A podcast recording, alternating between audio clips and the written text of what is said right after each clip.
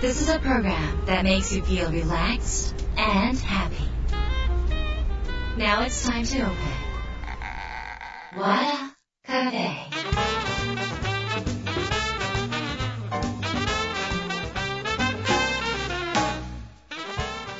和田カフェのオーナー和田博美です。やる気満々の人もちょっと明日が憂鬱な人も明日笑っていけるよう今夜もワクワクお届けします。改めまして新年明けましておめでとうございます、えーついに2022年を、えー迎えて、えー今この番組放送中は1時間経っているということで、えー今日は2022年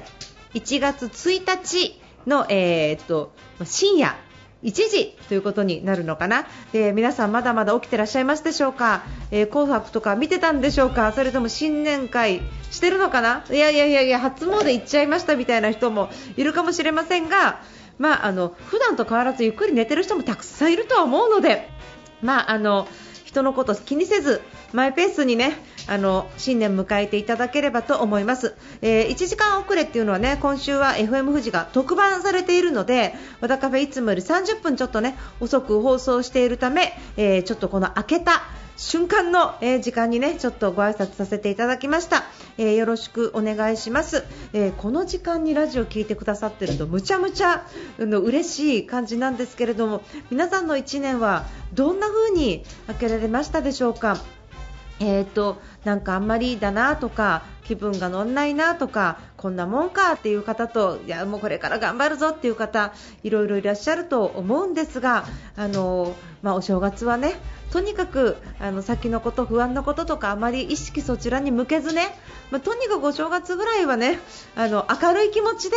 えーとまあ、ご先祖様に手を合わせたりとかね 初詣とか行ったりして自分の生活をちょっと整えていくっていうことを考えられたらいかがかなっていうふうに思います。あまり暴飲暴食もせずっていうかあの自分自身にそれは言い聞かせてるわけなんですけれども、えーっとちょうどねあの2022年でこれからもコロナがどうなるかがなかなか見えてない感じなんですが初詣は去年よりは人が多いんじゃないでしょうか。日本の神様むっちゃ喜んでると思いますので皆さんもあのまずですね言っていただきたいのが氏神様ね。氏神様っていうのは近所の神様でその土地を守っていただいている神様です。ぜひ氏神様にご挨拶をしていつも守っていただいてありがとうございますと一言を言ってからまた大きな神社にね行っていただければと思います。よろしくお願いします、えーということでですね新年ほやほやのフレッシュな30分を一緒に過ごしてください。ありがとうございます。和田博美の和田カフェどうぞ最後まで楽しんでってください。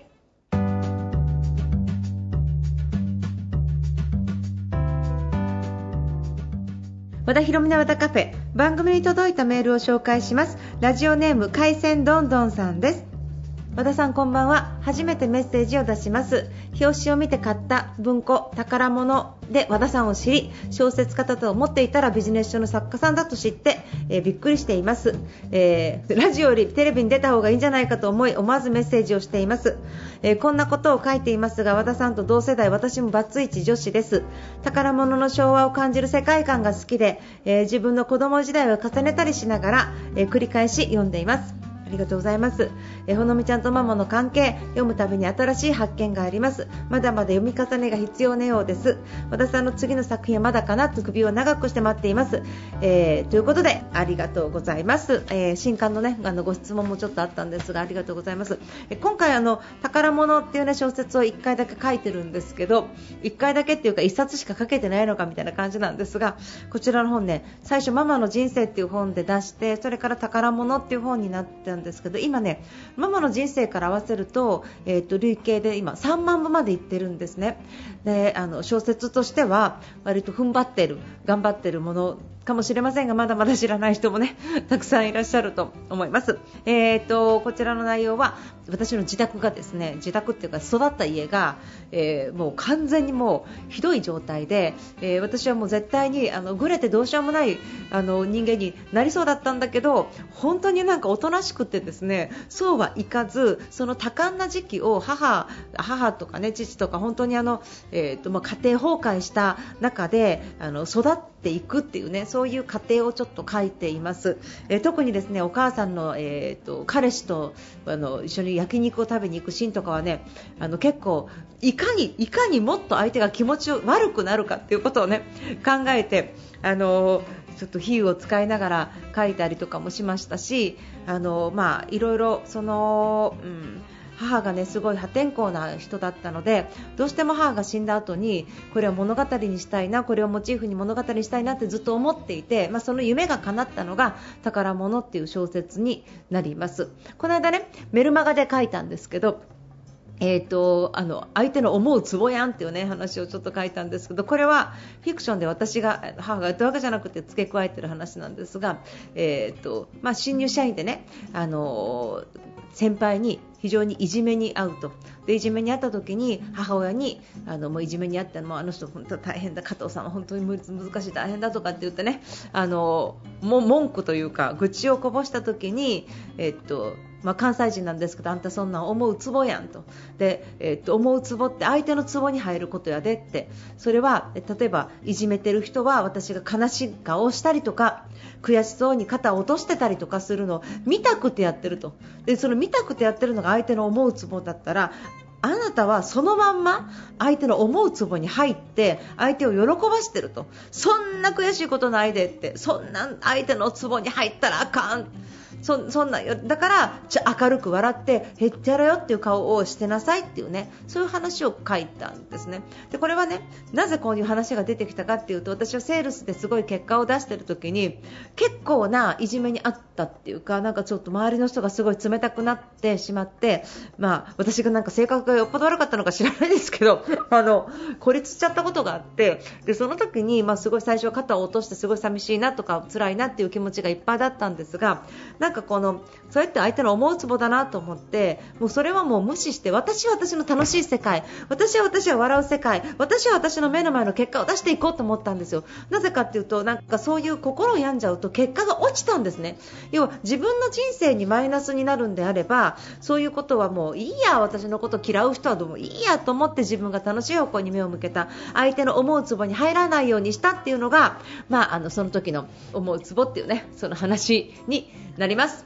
えー、ということでですねあの、まあ海鮮どんどんさんの質問に合ってないですが、えー、宝物ねあのこういうふうに子供時代と重ねながらって書かれてますが、えーまあ、子供時代の話だけではないんですけれども今の世の中の人生きづらい中でね何かそういうアドバイス的なものがあれば私もそうだったんですがなんか生きられると思うのでぜひねあのまたちょっと小説とかもその中にもいっぱいそういうなんか励ますエピソードが書いてあるので物語を読みながらそこちょっと追いかけていただけるとはい嬉しいなっていう風に思います他に新しい本書いてると聞いたのでありますかって質問あって飛ばせたんですが今ね要点思考の童話を書いてますあのもうこれ今年はあのもう本当にえー、っと絶対に出ます。あと、これからのまあ少子化ということで新規営業が取れなくなるということを見据えた上での、えー、ファン作りの営業とどうするのかっていう完全なビジネス本とねそれとで2作目の小説今書き続けてるんですけれども、えー、2021年に出す予定のものが全部2022年になってるというね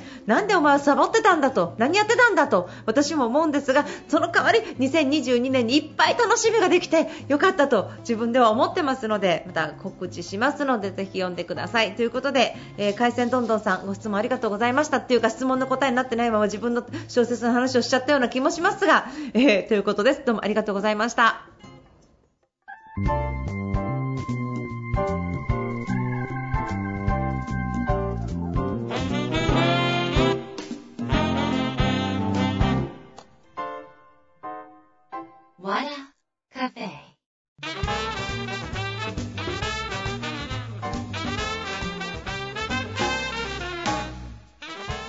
和田博美の和田カフェいかがでしたか、えー、新年明けまして初詣のことはちょっとお勧めしましたが、えー、もしかして、えー、水回りとか玄関に盛り地をしてちょっと、え家を清めるとかもねあのいいのでぜひやっていただければと思います最近はねお正月でもねいっぱいお店も開いてるし、えまあ、今年のお正月は割と外に出てる人が多いんじゃないかなっていうふに思いますが、え風には気をつけてください。え、よろしくお願いします。私ね、あの私はあの2022年結構あのもうえー、っともう年始からこんだけやること決まってるのかっていうぐらいいろいろワクワクすることが結構あるんですね。2021年に結構準備したんだなって自分ですごく思ってますだからもうすでに何かあの、えー年末に募集したセミナーがもう年始にすぐ始まるとか今まで以上に準備がしっかりした上での2022年というねそういうなんか心持ちがあって自分でもなんかちょっと楽しい1年になりそうだなっていう風に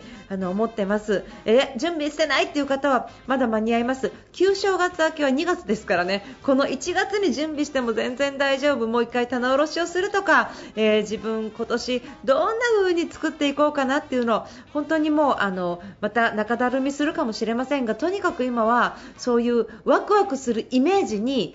イメージワクワクする自分の未来ねにイメージねフォーカスしてあのテンション上げ気味であのお正月を過ごしていただきたいなというふうに思います。えーと、年明け早々のセミナーとしてはうちの主催ではないんですが実習ノートさんというところで1月8日、えー、手帳の講演をすることになっています、えー、こちら詳細はなんですがうちの方にのリンクインスタのねプロフィール欄からリットリンクを、えー、クリックしていただくとそちらにあると思いますので、えー、ぜひご覧ください、えー、ということで和田ヒロミのアタカフェ今夜はこの辺りで閉店です。来週は通常通り24時半からのスタートになります。来週も素敵な1週間になりますように。お相手は和田ヒロミでした。